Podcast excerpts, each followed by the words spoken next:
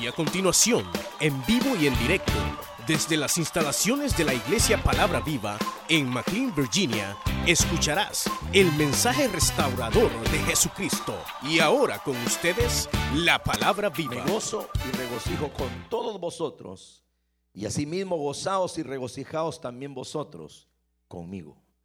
Capítulo 4, versículo 18. Pero todo lo he recibido y tengo abundancia. Estoy lleno habiendo recibido de Epafrodito lo que enviasteis, olor fragante, sacrificio acepto, agradable a Dios. Mi Dios pues suplirá todo lo que os falte o falta conforme a sus riquezas en gloria en Cristo Jesús. Al Dios y Padre nuestro sea gloria por los siglos de los siglos. Amén. Pueden sentarse, hermanos.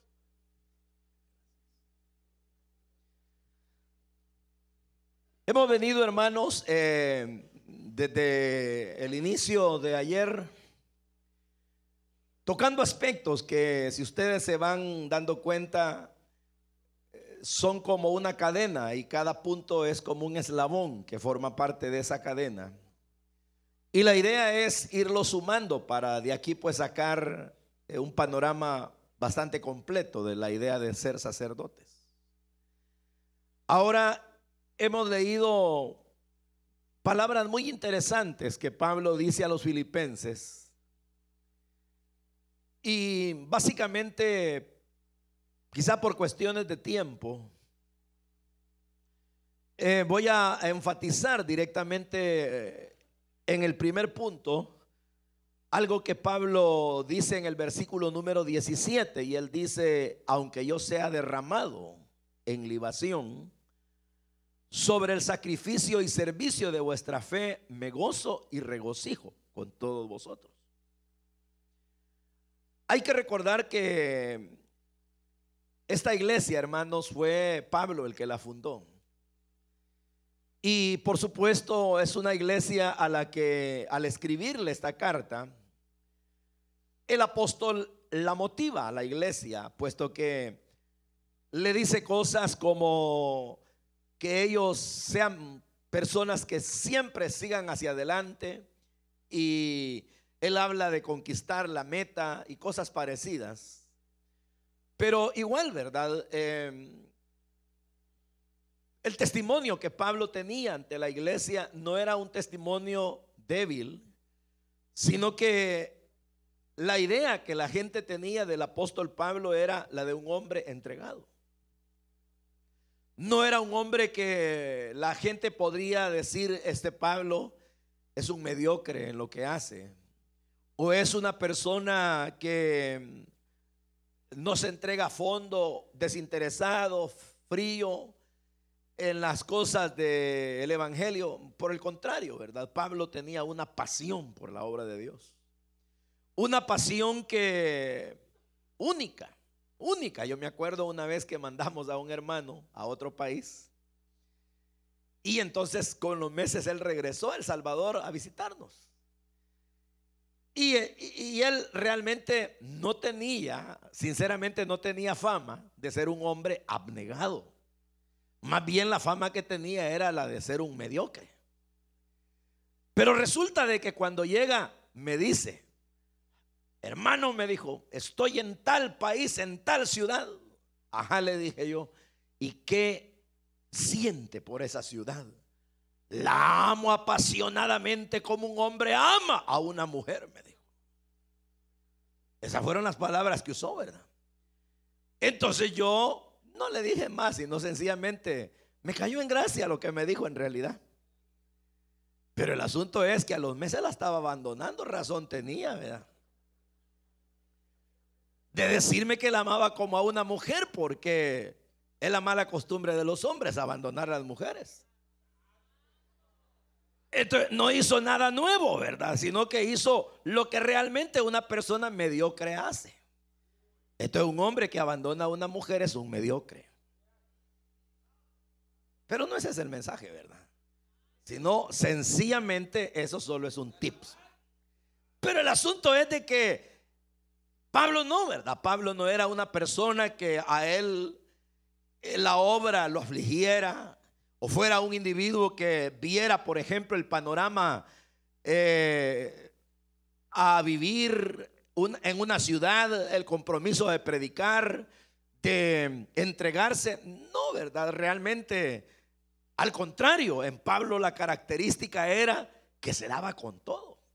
Por ejemplo, cuando a él lo amenazaban en una ciudad, lo sacaban a veces los hermanos tratando de que no le hicieran daño o él mismo agarraba camino. Pero dice la Biblia que cuando los hermanos lo buscaban, no lo hallaban a él allá afligido, escondido, atemorizado. No, dice, lo encontrábamos entregado abnegadamente a la obra.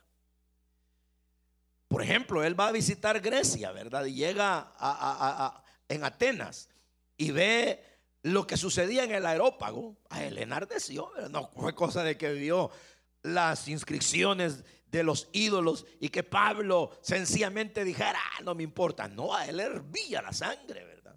¿Por qué? Porque el, hombre era un apasionado de la obra. Por eso es que uno entiende que cuando Bar Jesús decía, no, Porcio Festo, no oigas a ese hombre, se da la vuelta y le dijo, el diablo le dijo, quédate ciego, porque a él le podía, ¿verdad? Era un hombre que, así como se había entregado a perseguir cristianos y como él dice, consideraba su deber y lo hacía con toda propiedad, ya cristiano hermano era un titán en el Señor, ¿verdad?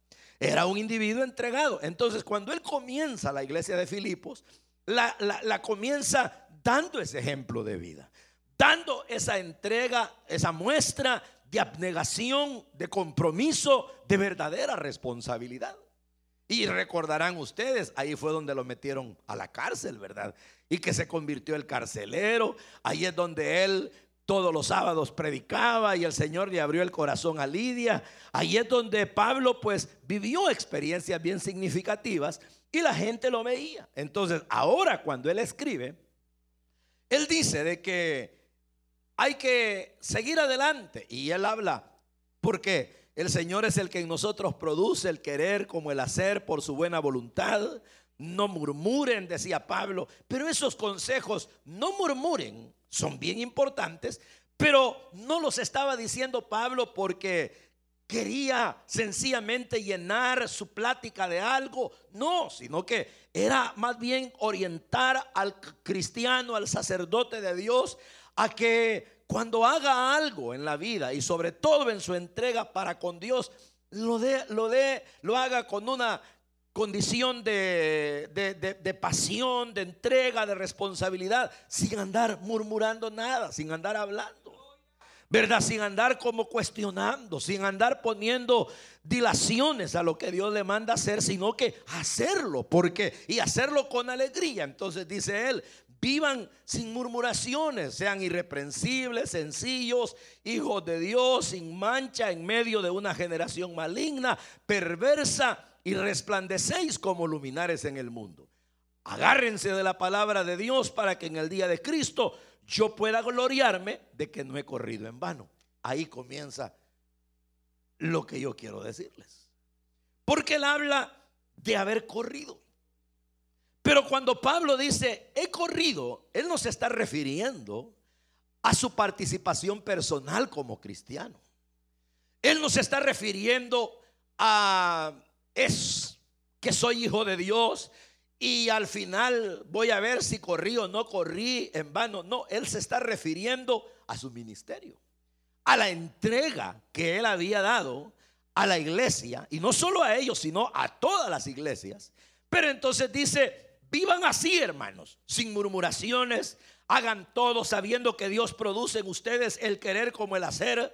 Agárrense de la palabra y resplandezcan como luminares en el mundo. Y dice, ustedes vivan sin mancha en medio de esta generación maligna y perversa para que yo, yo, yo como pastor, yo como predicador, yo como siervo, me dé cuenta todo ese trabajo, ese correr lo llama él.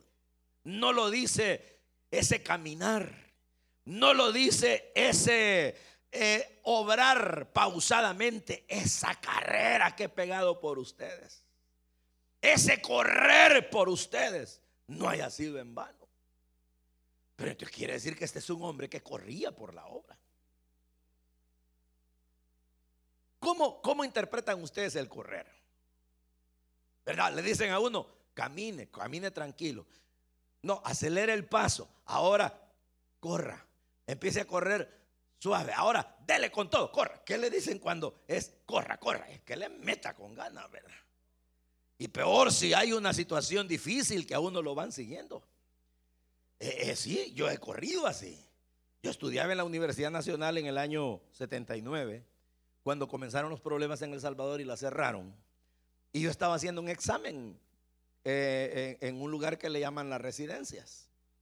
Resulta que, o en el edificio pegado a la residencia, el asunto es de que estalla una bomba, se arma un problema, un desorden ahí, y salen corriendo todo el mundo y ni modo, también nosotros corrimos. El asunto es que en ese desorden a alguien le arrancaron la oreja de un machetazo. Y ese era un guardia de la, de la, universidad. Entonces vienen los guardias, se arman y dicen a seguir a todo el que corría. Y uno de los que iba corriendo era yo. Entonces se me pega un guardia de eso con un machete detrás. No, hombre, hermano, mire, yo les digo, entiendo lo que es correr uno por su vida. Porque corrí, yo no sé de dónde me salió tanta velocidad. De dónde me salió tanta fuerza. Pero que corrí, corrí. Y ese tipo no me alcanzó. Lo traía como a un metro. Y no llevaba buenas intenciones. Y mire, honestamente le digo, es que de verdad, hombre, que cuando uno lucha por su vida, hermano, así hasta lo inaudito, lo que jamás uno se imaginaba. Mire, yo después parado, queriéndome ir para mi casa, analicé y, yo mismo dije yo, no hombre, ¿qué fue lo que hice? Mire, había un portón que no lo habían pegado al piso, tenía como 40 centímetros quizás de que no llegaba al piso. ¿Qué cree? Cuando el tipo me iba siguiendo, si yo me paraba o yo me agachaba despacio para salirme por ahí porque estaba con candado, me agarra. ¿Qué cree que hice? Me aventé al piso y rodé y caí al otro lado parado. Como que era de esos artistas, de, esos que sacan ahí, ¿verdad? Que hacen cosas increíbles. Pues eso me pasó. Después leyendo un libro que hablaba de un ejemplo así, me di cuenta de que cuando uno corre por la vida, pero por, por salvar la vida, pues, es una carrera única. Esa carrera, le digo, supera todas las carreras, hermano. Correr por salvar la vida. Y si no, para muestra, en un terremoto, corra. Ya va a ver, uno pega una carrera que no es igual a otra. Entonces Pablo habla de correr. Pero él decía, corro. Pero cuando él dice, correr, me he entregado, yo he corrido por ustedes, no estaba bromeando. Era un hombre que se había entregado a tal punto, de tal manera, que usted analiza las cosas en la vida de Pablo y dice, peligros, cuchillos, ladrones, malintencionados, piedras, azotes, garrotazos, cárceles, hambres, ayunos, vigilia, fatigas pobreza, ¿ah? desprecios, abandono y enfermedades. Sin embargo, dijo, he corrido. En una oportunidad dijo, ninguna de esas cosas para mí las he tenido en estima. Lo he considerado todo como pérdida y nada he tomado en cuenta, sino el servirle a Dios. Entonces, ahora dice, yo he corrido por ustedes y quiero que tengan una vida que agrade a Dios, que les sirvan sin murmuraciones, que se agarren de la palabra para entender que toda esa carrera que pegué no ha sido en vano. Pero dice todavía, y si aún falta el que yo sea derramado en libación, en, el, en sacrificio, sobre el servicio de vuestra fe no lo voy a hacer llorando. No lo voy a hacer quejándome. Me voy a gozar y me voy a regocijar. Pero ¿qué estaba diciendo, hermano? Cuando dice, y aunque sea derramado, ya habló de que ha corrido. Pero ahora dice, aunque correr haya implicado un máximo esfuerzo, aún si después de haber corrido como lo he hecho, me falta todavía ser derramado en libación, eso es muerte. Sobre el sacrificio y servicio de vuestra fe, lo voy a hacer gozoso. ¿Qué está diciendo? He corrido, me he entregado, he sufrido, he luchado, me he comprometido, he orado, les he predicado, no me he negado a trabajar por ustedes, les he buscado, les he ayudado, los he tolerado y si todavía me falta morir, lo hago contento. ¿Y qué es eso? Él lo llama sacrificio. ¿Y qué es lo que hace un sacerdote? Sacrificio. Entonces quiere decir que una de las cosas que un sacerdote debe hacer es llegar al punto, si es necesario, de gastarse por la obra totalmente hasta el punto de dar la vida misma. Y al hacerlo, no hacerlo quejándose, no, hacerse, no hacerlo llorando, sino gozoso, contento. Pero, hermano, ante esa realidad de lo que Dios espera de un sacerdocio, la pregunta surge, ¿así es? ¿Así lo hacemos? ¿O es que uno, hermano, honestamente no ha comprendido de qué se trata esta carrera? Y yo no sé realmente cómo ustedes eh, entienden esto, ¿verdad? Y quizá en el fondo los que no entienden no son los culpables ustedes, sino alguien tiene que ser culpable por ustedes. Pero el punto es hasta dónde realmente entendemos que esto de ser sacerdote del Señor, si bien es cierto, representa la vida, también en alguna medida representa la muerte. ¿Por qué? Porque sinceramente hacer la obra de Dios y hablemos de la de, hemos hablado de entregarnos nosotros. Hemos hablado de que el sacerdote hace sacrificios y predica la palabra. Pero queridos hermanos, eso lleva una exigencia. Eso no es así nomás. Ese no es un asunto de que uno diga, hermano, yo soy sacerdote de Dios y fíjese de que yo estoy puesto por Dios para hacer sacrificios, para ser un ofrendante y para poder predicar las virtudes de aquel que me llamó de las tinieblas a su luz. Qué bueno, suena fácil. Pero ¿y detrás de todo eso qué hay? ¿Qué hay, verdad? Ah, no, pues ya vimos de que tengo que recordar que soy humano, tengo que hacer esto. Todo eso está muy bien, qué bueno. Y ahora hemos visto también de que el sacrificio que Dios quiere en la verdadera adoración es mi vida, lo que yo soy para Él en agradarle siendo santo, renovándome. Pues sí, pero ¿y esto requiere algún tipo de desgaste, hermano? ¿Y esto requiere algún tipo de lucha, de inversión, de batalla, de verdadero sacrificio, como se le llama? ¿O es una cosa que es como andar deslizándose en una tabla sobre, sobre el agua? ¿O será que esto equivale a decir, no hombre, si esto es como estar tomándose un refresco bajo una palmera? ¿O esto de verdad es desgaste? Es entrega. ¿Qué piensan? Porque dependiendo de lo que uno realmente sepa que es esto, ahí va a tomar la actitud de hacerlo o no. Porque Pablo lo veía así. Me he desgastado. Me he entregado. Mire, si es que Pablo enfermo y predicando. Hambriento y predicando. Sin dinero y predicando. Con la ropa vieja que se ponía, pero predicando. Sin un lugar donde vivir, pero dándole con todo. Con enemigos rodeándolo, pero hablando del poder de Dios medio muerto y hablando de la resurrección.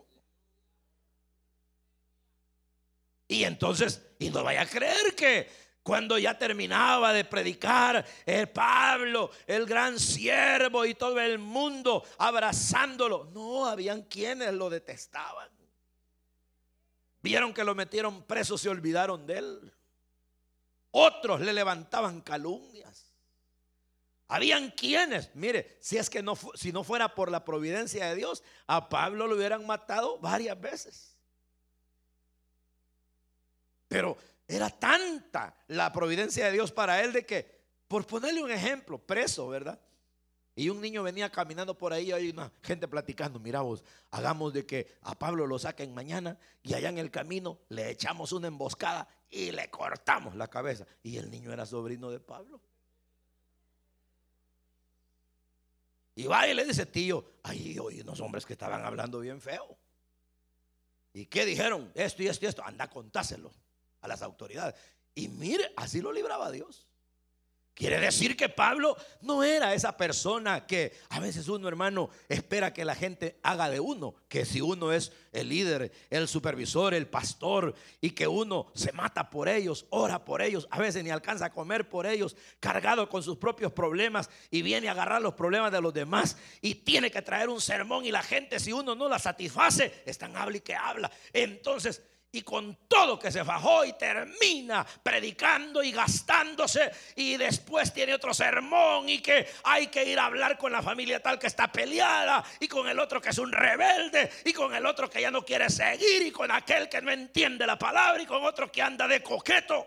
Entonces, Dios, y cuando termina, la gente dice, ese siervo le falta, ¿verdad? Ese siervo no está en nada, ¿verdad? Mucho le ha de pagar la iglesia.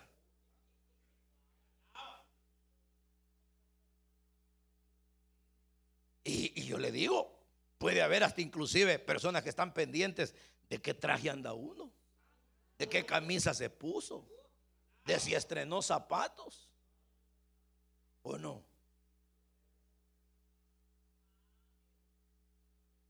Y eso es por ponerle simplezas de ejemplo, ¿verdad? Pero hay gente que así es, inclusive quiere que el pastor sea, eh, eh, se, gozan de que esté arruinadito. Entonces, lo mismo piensan del líder. Lo miran que usted llega en una camionetona y tal vez está súper endeudado usted por esa camioneta. Entonces viene el anfitrión y vienen los demás y dicen, miren el hermanito, ándale, ¿ah?".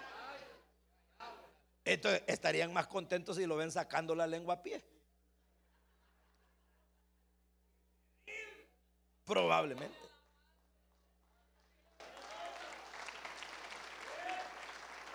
Y así pudiéramos ir subiendo de escala y viendo que jamás la gente con el hombre o la mujer de Dios van a tener a alguien que ellos aprecien como la persona importante en la vida que les ayuda.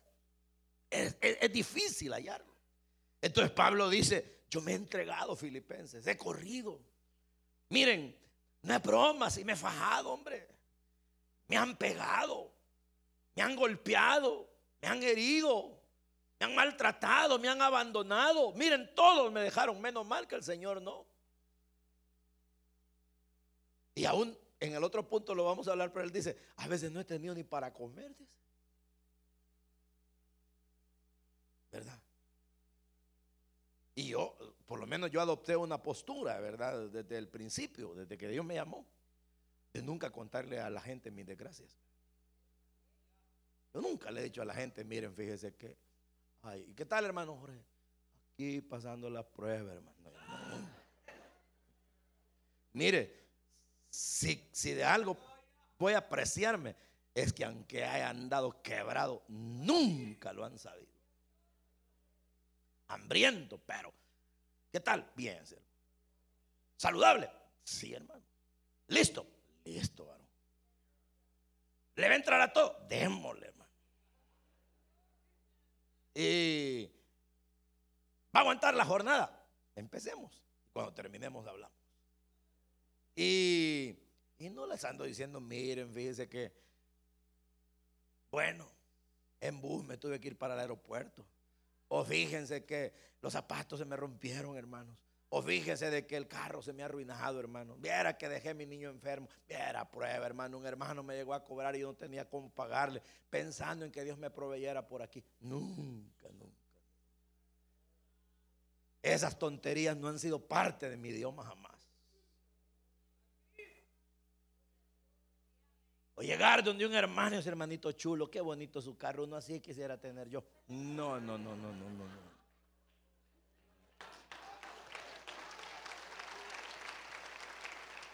Nunca. Jamás. Si algo he recibido, espero que me lo hayan dado de corazón. Pero nunca lo he pedido. Aun cuando lo haya necesitado. ¿Por qué? Porque considero que el hombre de Dios debe estar bien parado ante su Dios. Entonces Pablo eso era. Pablo era el hombre que con los ojos torcidos, pero ahí le decía hay que escribir una carta y cuando empezaba y se le iba la letra por otro lado, alguien le decía, no hombre Pablo, mira, tener los ojos torcidos, mejor la voy a escribir por vos. Vaya pues. Y otros le escribían. ¿Verdad? Pero el asunto al que quiero llegar es, es entrega. Entonces, ¿cómo debemos ser nosotros en nuestro sacerdocio? Mediocres. Gente que le damos al trabajo ocho horas y si hay chance de hacer extra, dos más, pa, y sudados y entregados y como hay verdaderos titanes y robles. Y cuando pensamos en la reunión, ah, la predicación, ah, y empezamos a ver como si aquello es para modorra, algo duro, difícil, algo que hermano es impuesto, es un castigo, es un yugo, es una cárcel.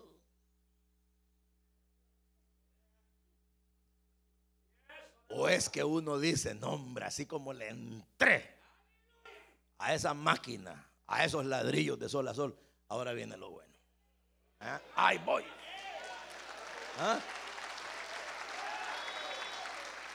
Le pregunto, pues le pregunto, porque la idea es qué abnegación tenemos cuando aquí dice, yo ya corrí con todo, sudado y jadeante, pero si falta todavía que me saquen el corazón por ustedes, démosle y con una sonrisa lo voy a hacer. ¿ah? Es así la actitud. O es la actitud, hermano, ¿y a dónde me va a mandar a mí? Ah, lo vamos a mandar, hermano, a, allá a la, al, distrito tal o lo vamos a mandar a la, no sé cómo le llaman aquí, ciudad, ciudad tal, va. Ay, hermano, pero es una hora. ¿Y la gasolina, hermano? ¿Y el carro, hermano? ¿Y cómo voy a hacer, hermano? Es posible que uno piense así. ¿Por qué? Porque está pensando con una mentecita así.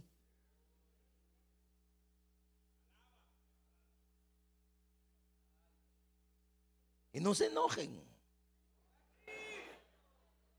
¿Que para qué son sacerdotes, pues?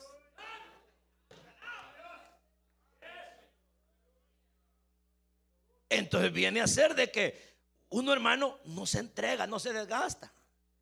Y, probablemente es así que le toca predicar y, y ni estudió, ni oró, ni se preparó a lo que sale y cuando va allá a la reunión a hacer una chambonada va. No haya ni qué decir, insulta a la gente. Llena el mensaje de aleluya, gloria a Dios. Digan gloria a Dios, pues, aleluya. Y no dice nada, solo lo mismo. Y usa muletas y muletas y muletas y muletas y muletas porque no tiene pies para caminar.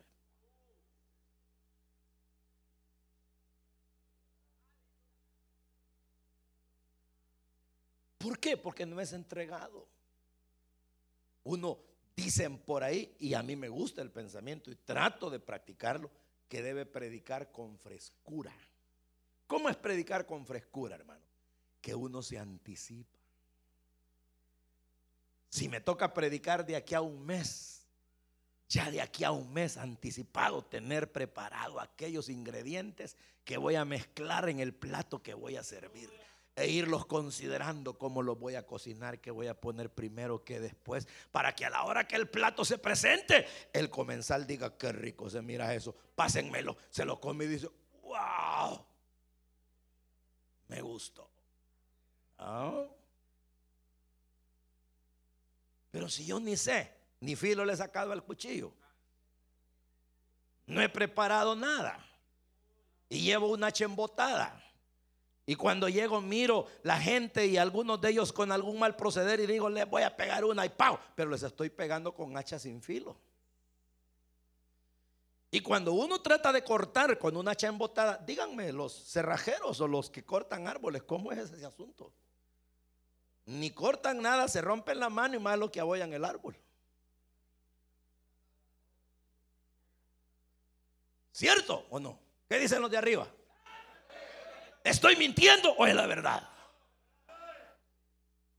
Pero cuando uno tiene un hacha filosa, le pega y al ratito es fuera abajo. Cuidado. Y ahí viene.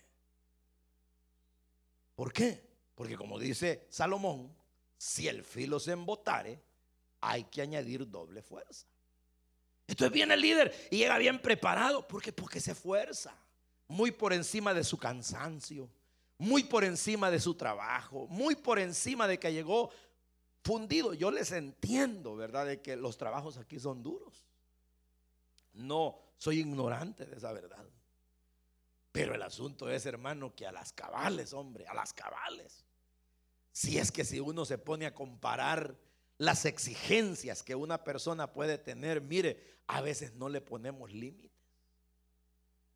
No sé cuántos de ustedes vivieron en el campo, en sus países, por ejemplo El Salvador, pero le entraban a buena mañana, se levantaban y agarraban el machete y el arado y pon al campo a trabajar tres de la tarde cuando el sol ya venía ocultándose para la casa a comer y a las cuatro y media a la cancha a correr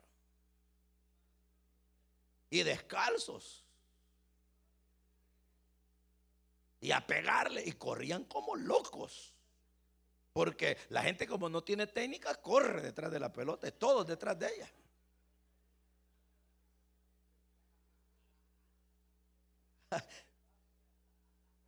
¿O no es cierto? Si yo me ponía a ver los partidos de ellos porque y todos detrás de la pelota, la gran fundida que se daban. Y después de eso no voy a creer que a descansar, a pegarle hijos a la mujer. A tener el gran montón de cipotes. Entonces, ¿y qué comidas? Las de no, siempre, frijoles, arroz, huevo, quesito. Y hoy cuando salen de trabajar ocho horas, habiendo vivido en carro, a veces tranquilos, con lunch, con todo, con ayudantes y salen. Ay, es que vengo fundido para ir a la iglesia, para servirle a Dios, para la predicación. No, hombre. ¿Cómo es eso?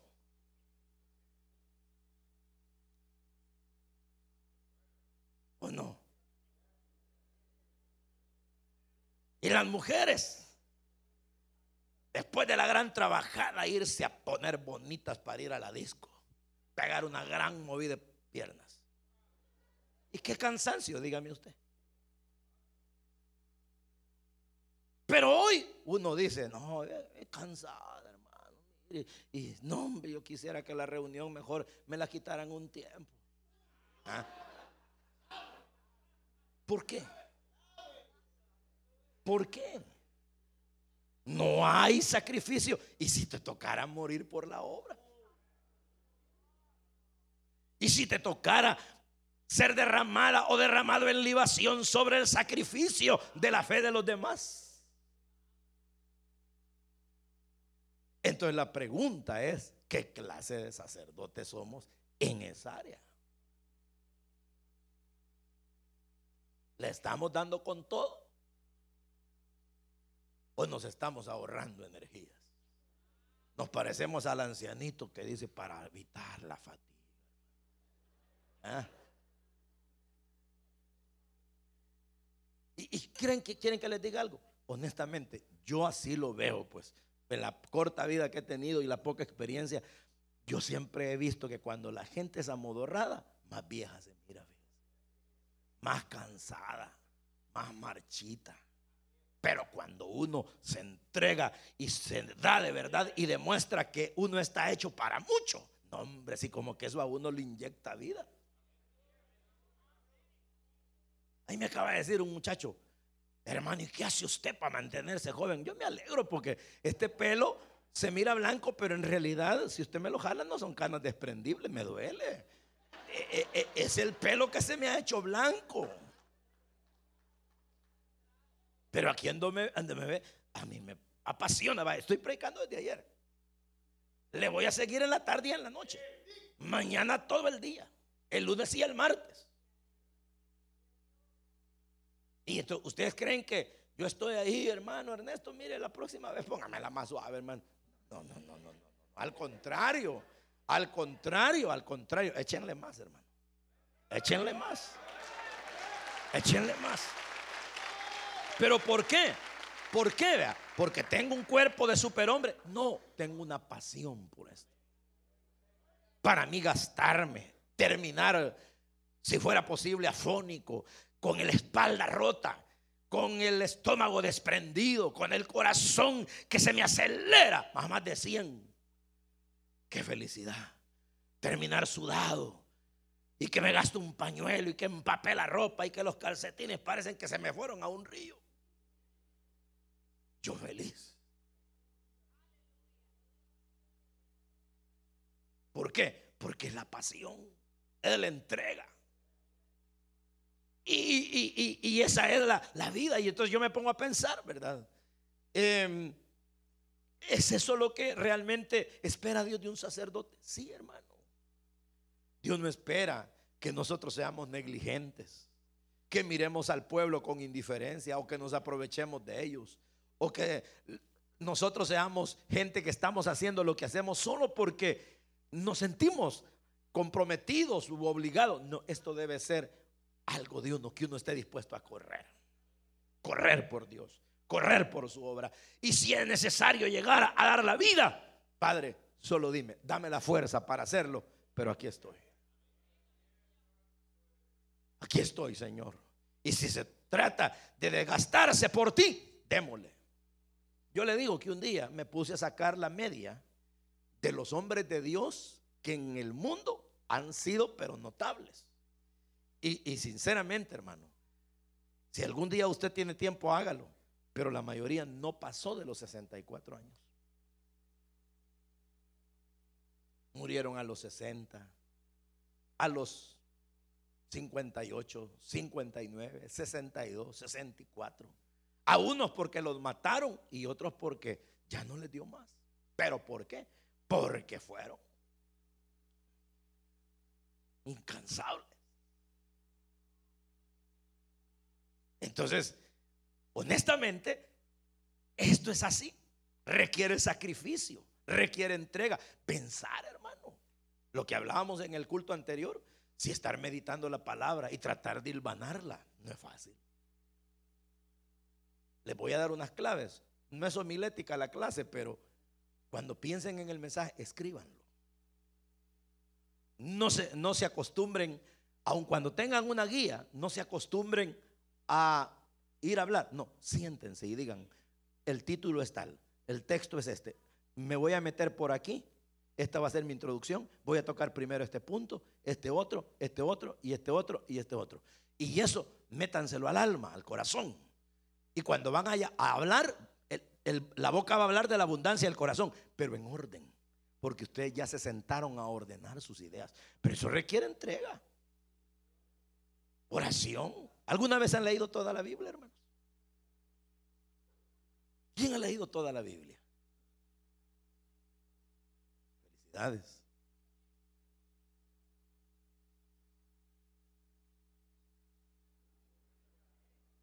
¿Cómo la leen? Lo que más les gusta. Les voy a dar un consejo. Miren, si ya se leyeron Nuevo Testamento, cartas, salmos, ahora comiencen desde el Génesis. pero léanla sistemáticamente. Es decir, no se salten nada. Traten de ir leyendo y cuando vayan leyendo y algo no comprendan, deténganse. Vuélvanlo a leer. Y si a ustedes les parece interesante, curioso o algo no entienden, váyanse y les sugiero, cómprense un comentario bíblico o un diccionario bíblico, también como un diccionario de la lengua española, por lo menos esos tres. Y entonces ustedes leen y una idea y otra cosa, tengan por lo menos dos o tres versiones de la Biblia. Tengan la Reina Valera, tengan la NBI y pueden tener otra Biblia como la NTV o pueden tener quizás una versión antigua, pero el asunto es leer en tres expresiones lo que aquello usted necesita comprender. ¿Por qué? Pero eso requiere esfuerzo. Sentarse, hacer eso. A veces equivale a abandonar un poquito de sueño. A veces equivale a privarse de ver el programa de televisión que uno quiere. ¿O no? Esto quiere decir que Dios espera de sus sacerdotes sacrificio, entrega. Les hago la pregunta, ¿están dispuestos? Porque ahí la voy a dejar, porque voy a pasar a otro punto que a ver si les gusta o no. ¿Están dispuestos a eso? Si fuera posible hasta dar la vida por el Señor, por su obra. Porque a eso nos llamó, para eso somos sacerdotes. Entonces, si esos son, adelante, pero dejémoslo ahí. Porque el otro punto, para que después nos vayamos a almorzar, es que resulta que Pablo tenía muchas veces dificultades económicas, pero él no lo decía. Inclusive, a pesar de tener esos problemas, muchas veces él a la iglesia, habían algunos que por su actitud orgullosa, él no les agarraba ningún tipo de dádiva. Sin embargo, los filipenses sí tenían ese detalle bonito. Ellos habían aprendido entre las cosas buenas a ayudar al siervo de Dios. Y ellos sabían que una de las cosas que Pablo necesitaba de ellos era el apoyo económico.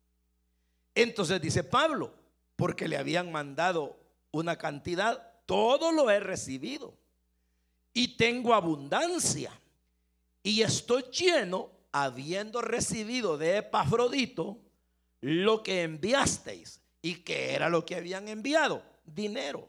¿Y qué significó ese dinero para Dios al enviarlo a Pablo? Que equivalía a ser el representante de la obra de Dios.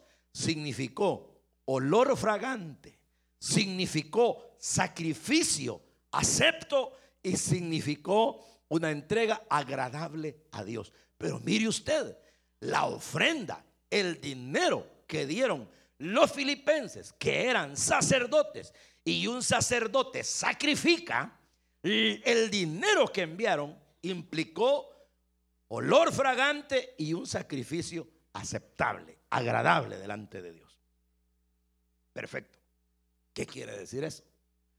Quiere decir que una de las funciones del sacerdote cristiano es de su economía participar en la obra de Dios. Porque un sacerdote que no participa de la economía no está sacrificando en esa área. Pero ¿cómo participa en el tiempo actual un sacerdote de Cristo en la economía de la iglesia o de la obra. Primero, diezmando. ¿Y qué es el diezmo? La décima parte de lo que recibe. Segundo, ofrendando. Tercero, dando limosna.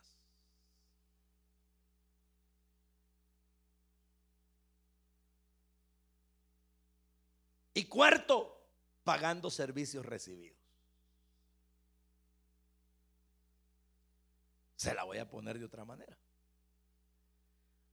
El diezmo sabemos que es instituido por el Señor, no ha sido anulado, eso permanece hasta el día de hoy.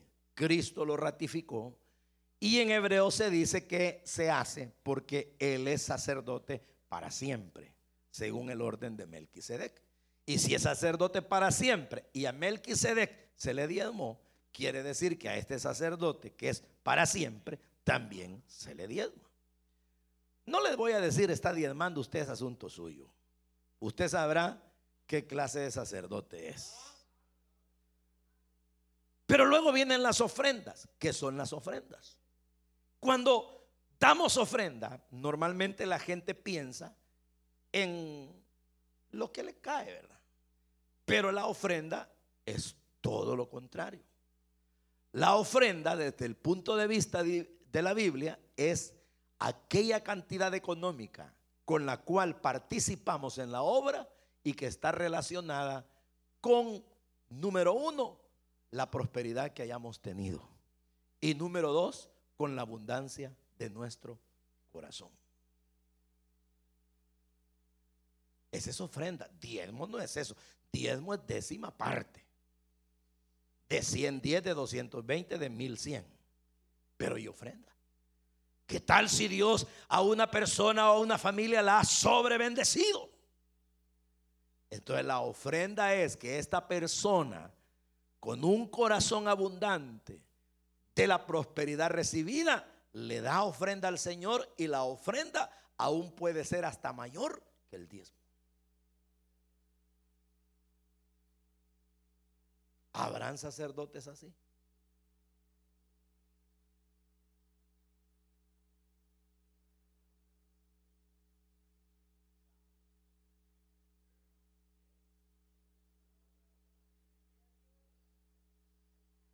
Y entonces, ¿qué otra cosa? La limosna. ¿Pero qué es la limosna? A mí me daba risa cuando investigando el origen de la palabra me doy cuenta que la palabra limosna viene del griego limosine.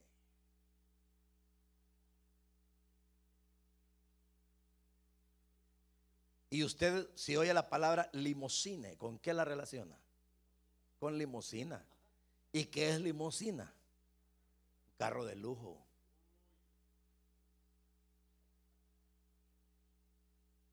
Entonces quiere decir que la limosna es algo que representa lujo. Pero yo vengo y digo, te voy a dar una limosna, ciego, más, un peso, un centavo. Le di una limosna. Y todo lo que le damos a los hermanos, fuera de lo que damos al Señor en su obra en la iglesia del diezmo de la ofrenda, le llamamos ofrenda. Incluso yo vengo a predicar a las iglesias, aquí está la ofrenda, hermano. De paso les digo, mal dicho, esa no es ofrenda. Empezar, no es ofrenda porque yo no soy Dios. A Dios se le ofrenda. Y se le ofrenda de acuerdo a la prosperidad recibida y a la abundancia del corazón. Entonces, ¿qué sería lo que me dan a mí? sinceramente es un pago. Porque yo estoy siendo contratado. Es lo que Pablo llamó salario. Y que el obrero es digno de su salario. Entonces lo que la iglesia tiene que valorizar es, en ese sentido, es ver qué tipo de salario merece un hombre de Dios. No yo, ¿verdad? Sino el hombre de Dios por su servicio, por su entrega, por su esfuerzo, por el contenido, por la cantidad de trabajo y obviamente también por la abundancia del corazón de la iglesia y sus capacidades económicas, por supuesto. Pero ese es un salario, no es una ofrenda. Yo llego a iglesias que los hermanos me dicen, hermano, aquí está la ofrendita, varón, no la vaya a perder y pum, me meten un billetillo de a 100 aquí en la bolsa. Y yo la agarro, no les digo nada, la guardo. Y digo yo, este tipo no sabe lo que es esto. Me tuvo trabajando una semana y me está pagando 100 pesos. Porque él la llama ofrenda.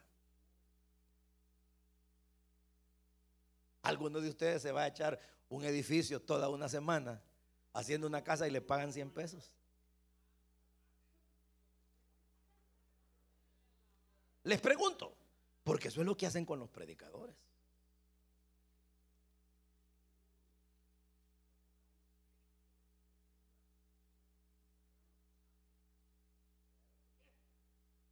Y no me estoy quejando, les estoy enseñando.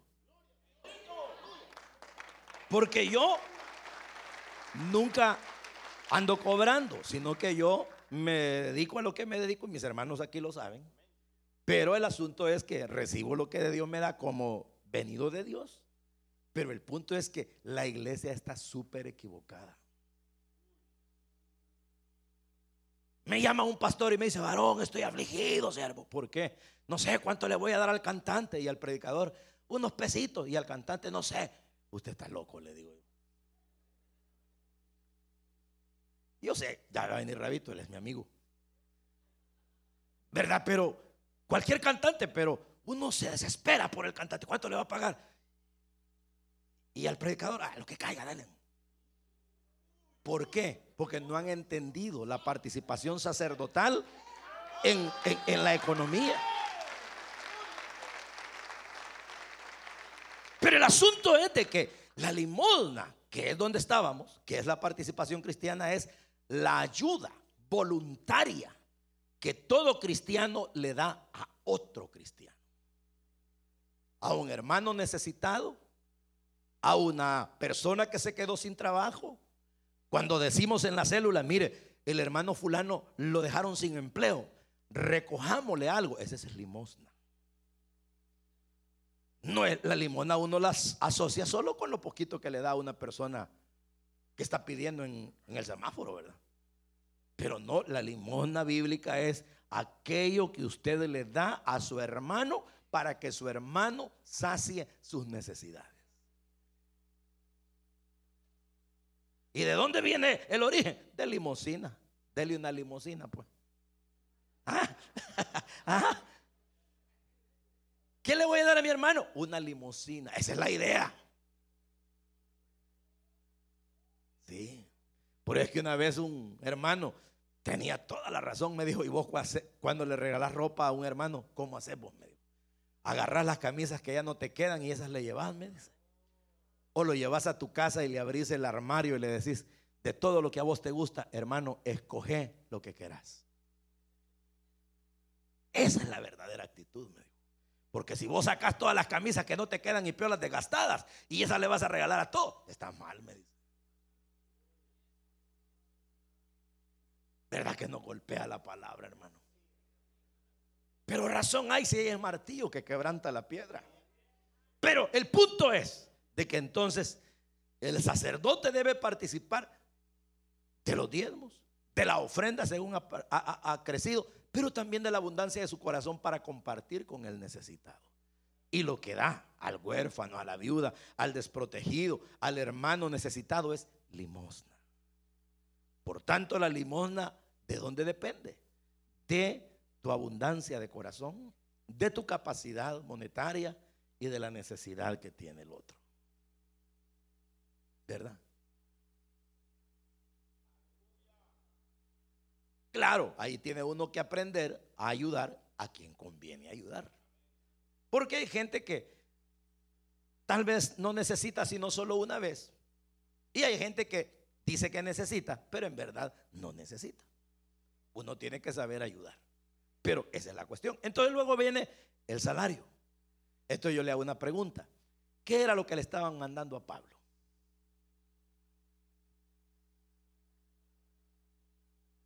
No, si no había trabajado ahí, ya había pasado. ¿Una ofrenda? Tampoco. Una limosna. ¿Y cómo era? Mire lo que dice él. Esa limosna ha sido tan buena que estoy lleno, dijo. Mandaron limosina. Y dijo, tengo abundancia. No, hombre. Qué limosnita la que le mandaron y dijo, estoy lleno, lo he recibido de Pafrodito. Y esto, como ustedes son sacerdotes, representó ante Dios olor fragante y sacrificio agradable.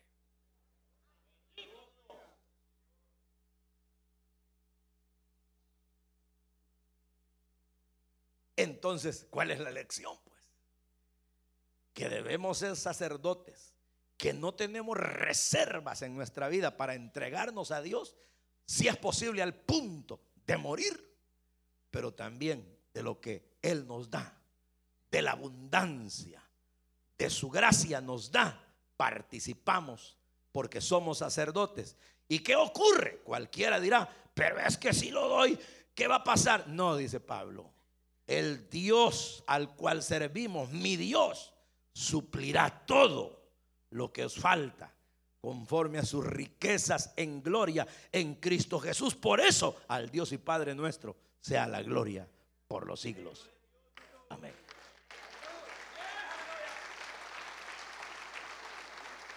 Entonces, cuando nos toque diezmar, délo. Y no esté pensando que me voy a quedar. No, no, no, no. Usted es sacerdote, délo. Y el Dios glorioso le va a ayudar. Porque usted es su sacerdote.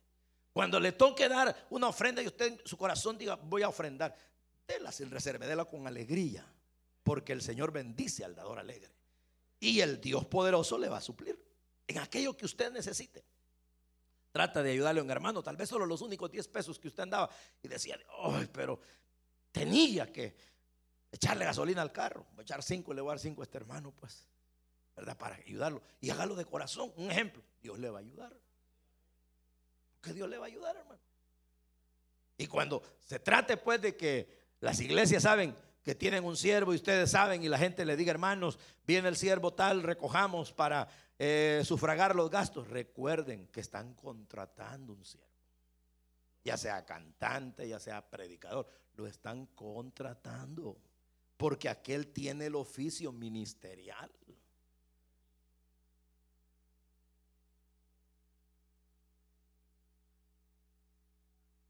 Entonces, sinceramente, ¿Qué dice la Biblia? Cuando alguien ha trabajado, ¿el salario se le considera como gracia o como deuda?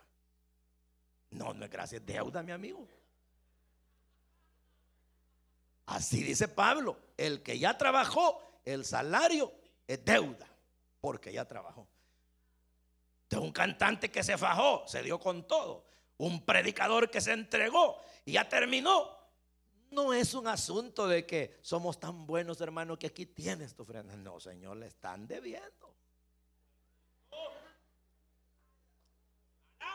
En el fondo así es. Le debemos. Entonces no se trata de dárselo a escondidas, porque a mí esta pena me da cuando venga, y lo llevan a uno a un lugar oscuro. Tome, varón. ¡Ey, qué pasa! Me están pagando a escondidas.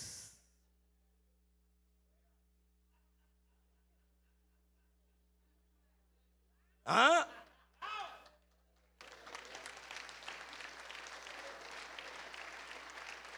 De verdad le digo.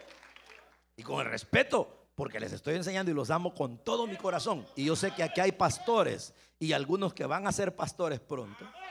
Y ustedes, mujeres de Dios, lo más prudente es llamar al siervo de Dios y que la junta directiva de la iglesia le diga, hermano, le agradecemos lo que vino a hacer. Dios lo bendiga, queremos orar por usted. Y adelante. Y si lo van a necesitar otra vez, decirle, y aquí está el pago, hermano. Tome. Sí, y eso. Pero lo primero que ve es Dios y dice Dios, olor fragante. Sacrificio agradable. Y el hombre de Dios lo toma con dignidad. Dice, gracias Señor porque digno es el obrero de su salario. Y trabajé. Y los que le están pagando dicen, reconocemos Señor que nos mandaste un obrero de tu viña. Y aquí está lo que merece. ¿Ah? Eso es digno.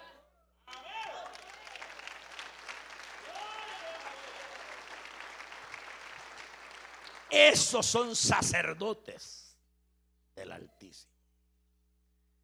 Y el Dios poderoso suplirá.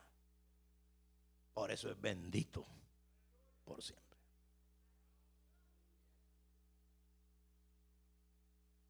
¿No le gusta? Bueno, entonces me alegro. Porque sinceramente Si vosotros hacéis eso, como dijo Pablo, habré experimentado que no he corrido en vano. Así que hermanos, sacerdotes y sacerdotisas, adelante, solo nos falta un culto, una sesión de tres puntos. Y en el almuerzo, buen provecho. Vamos a orar pues. Padre, te damos gracias. Porque esta mañana, Señor, tú nos has bendecido con tu palabra. Nos has edificado, nos has hablado. Y ahora, Señor, permítenos retener estas enseñanzas, glorificarte, Señor, honrarte como tú mereces. Gracias por lo que nos has dado. Ayúdanos, señoras, a hacer tu voluntad, a seguir adelante y actuar bien como conviene, como sacerdotes que sabemos entregarnos, dándolo todo de nosotros a un Señor hasta aquello que es económico. Saber participar adecuadamente de tu obra, porque somos sacerdotes que debemos de dar sacrificio y olor fragante delante de ti. Gracias por todo. En el nombre de Jesús. Amén. Usted escuchó el mensaje restaurador de Jesucristo desde las instalaciones de la iglesia Palabra Viva en McLean, Virginia. Si este mensaje ha sido de bendición para su vida y necesita oración, contáctenos al teléfono 571-633-0469. 571-633-0469. Que Dios le bendiga.